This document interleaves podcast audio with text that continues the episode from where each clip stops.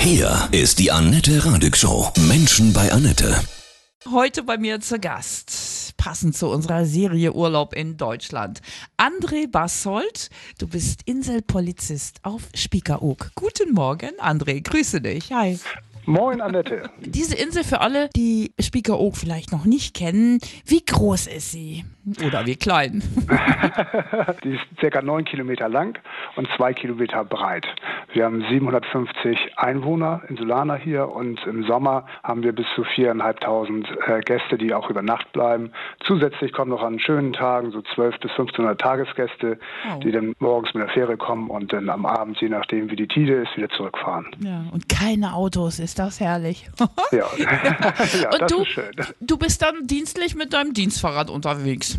Genau, ich bin dann wieder mit dem Fahrrad unterwegs, aber eben auch äh, gerade in der Saison, wenn viele Menschen unterwegs sind, bin ich zu Fuß unterwegs, habe meinen Polizeihund, sage ich immer in Anführungszeichen, Hubert dabei, das ist ein äh, Kurzhaardackel, der ist jetzt vier Jahre alt geworden und der begleitet mich dann und so kann ich dann mit den äh, Urlaubern ins Gespräch kommen. Das ist dann einfacher, als wenn ich mit dem Fahrrad einfach so dran vorbeifahren ja. würde. Was hast du für ein Leben traumhaft? Du hast eben schon gesagt, bis zu 4000 Urlauber habt ihr? Im Sommer ja, auf genau. der Insel. Ja. Im Moment ist auch schon proppenvoll oder geht? Das geht. Also Mhm. es sind sicherlich viele Menschen schon da. Nordrhein-Westfalen hat jetzt schon Ja. Urlaub, beziehungsweise Sommerferien. Niedersachsen kommt noch mit dazu. Und aber es verläuft sich hier immer ganz gut. Wir haben ja äh, einmal das Dorf, das ist ja nur, macht ja nur einen kleinen Teil der Insel aus. Da sind natürlich tagsüber, sag ich mal, zum Einkaufen morgens und am Abend, wenn die Urlauber essen gehen, dann ist natürlich Betrieb in dem Dorf. Mhm. Aber sonst äh, verteilt sich das sehr gut eben an den Strand und die Dünenspaziergänge etc. Was hast du denn da um Himmels Willen zu tun? Doch wahrscheinlich vielleicht mal ein Fahrradklau oder ein Betrunkener, oder? Das ist nicht so aufregend, aber was wir hier sehr viel haben, ist eben, dass Sachen verloren gehen und wieder aufgefunden werden. Und das läuft in, in der Regel alles über die Polizei. Und man muss tatsächlich sagen, hier sind die Menschen doch alle sehr ehrlich. Äh, Im Urlaub wollen sie anscheinend besonders ehrlich sein. Also hier wird im Jahr mehrere tausend Euro Bargeld abgegeben, was, was man irgendwo gefunden hat, auch selbst ohne Portemonnaie. Also nur wenn zum Beispiel 20-Euro-Schein auf der Straße liegt, wird dieser abgegeben. Den können wir selten natürlich zurücksortieren, aber dann gilt, wird das äh, Stiften das in der Regel für zum Beispiel den Kindergarten, äh, Kinderfeuerwehr etc. Wow. Bei euch ist die Welt tatsächlich noch in Ordnung. Das ist ja wunderschön. Ja, doch sind wir in erster Linie für den Urlauber da, dass der äh, sich wohlfühlt, wenn er Fragen hat etc., dass wir uns darum kümmern. Und natürlich machen die Urlauber auch immer wieder gerne ein Foto von mir Ja. mit dem Polizeihund äh, Hubert. Das haben wir auch auf unserer Instagram-Seite, beziehungsweise auch auf unserer Facebook-Story, wer das mal sehen will. Der Hubert, der ist süß. also du bist wirklich in, in dem Sinne Freund und Helfer noch, ne? Ja, genau. Das Ist ist, hier noch so, so, wie es im Festland in den Städten teilweise gibt es das ja, das sind, sind dann die Kontaktbeamten, die fallen denn da gar nicht so auf, aber hier fällt man natürlich schon auf, weil alle haben ja auch Zeit und alle wollen dann auch mal in Ruhe mit der Polizei sprechen und das ist dann eben schon was anderes, als wenn man im Alltag am Festland ist. Da hat Ja. jeder seine Termine und ist gestresst und hier hat man eben einfach die Ruhe und die Zeit. Machst du denn auch mal so äh, Tempokontrollen, wenn jemand zu schnell mit dem Fahrrad unterwegs ist? Ja, die werden dann schon angesprochen. Wenn jemand dann zu schnell fährt Ja. oder sag mal, ein bisschen unvorsichtig ist äh, und andere Leute äh, ja, gefährdet oder zumindest, äh, dass die beeinträchtigt werden, da muss man schon mal hin und wieder darauf hinweisen. Wir haben ein paar Bereiche, wo man nicht Fahrrad fahren darf. Und, äh, Aber das machst du nicht mit dem Blitzer, sondern nach Augenmaß, oder wie? Das mache ich nach Augenmaß, das sehe ich schon. ja, ja. das ist dein Traumjob, ne? Leben auf der Insel. Ja, das ist wirklich, sonst hätte ich das auch nicht gemacht. Bist du ich habe mich ja darauf beworben und habe dann den Zuschlag bekommen. bist du das ganze Jahr wirklich auch lebst du da? Ja, ich bin also ähm, das ganze Jahr wohne ich hier mit meiner Frau und äh, wir sind auch ganz selten am Festland.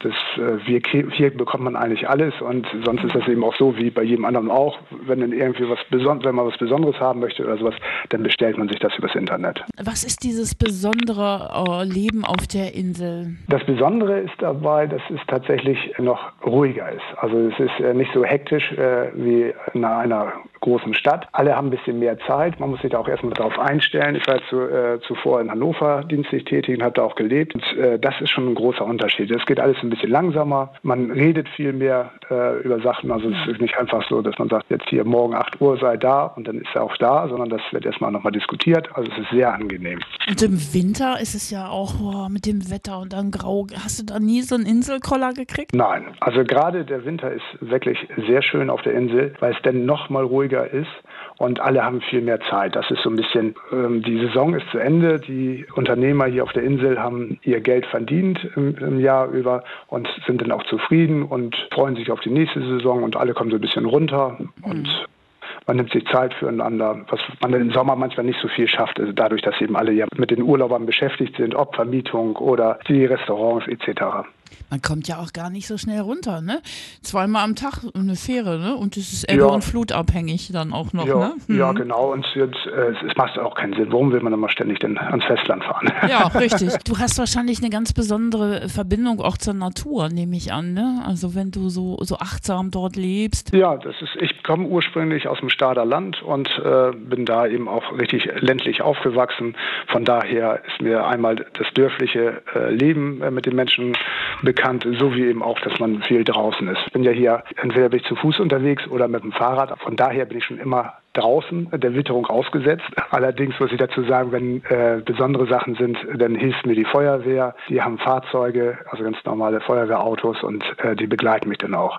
Da gab es mal einmal eine schöne Geschichte. Da äh, rief äh, eine Person an, dass die ein Tier abgegeben hätte im Wittböten, das ist bei uns das Umweltcafé. Mhm. Das ging dann über die Leitstelle und dann wurde mitgeteilt, dass dort ein Heuler abgegeben worden ist. Das oh. kam uns erstmal sehr komisch vor, weil das ist weit weg vom Strand, das kann eigentlich nicht sein dann bin ich mit dem Gemeindebrandmeister dorthin gefahren, der wiederum auch gleich der Wattenjagdaufseher ist, also sozusagen zuständig für die Heuler und Seehunde.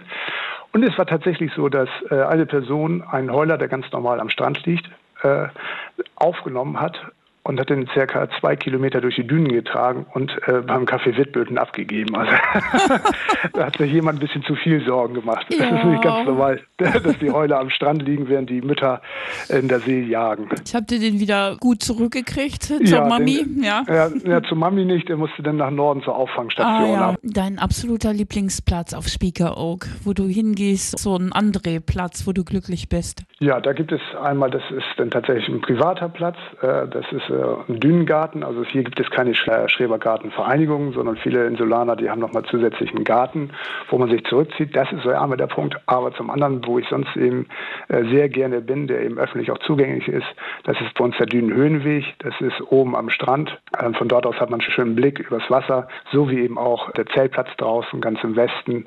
Das ist immer so ein kleiner Ausflug, auch wenn es nur zweieinhalb Kilometer von mir weg sind. Mhm, schön. Du hast eben gesagt, dass die Urlauber so entspannt sind und auch nicht aggressiv sind. Dieses Meer und die Insel, die, die verzaubert Menschen so ein bisschen, oder?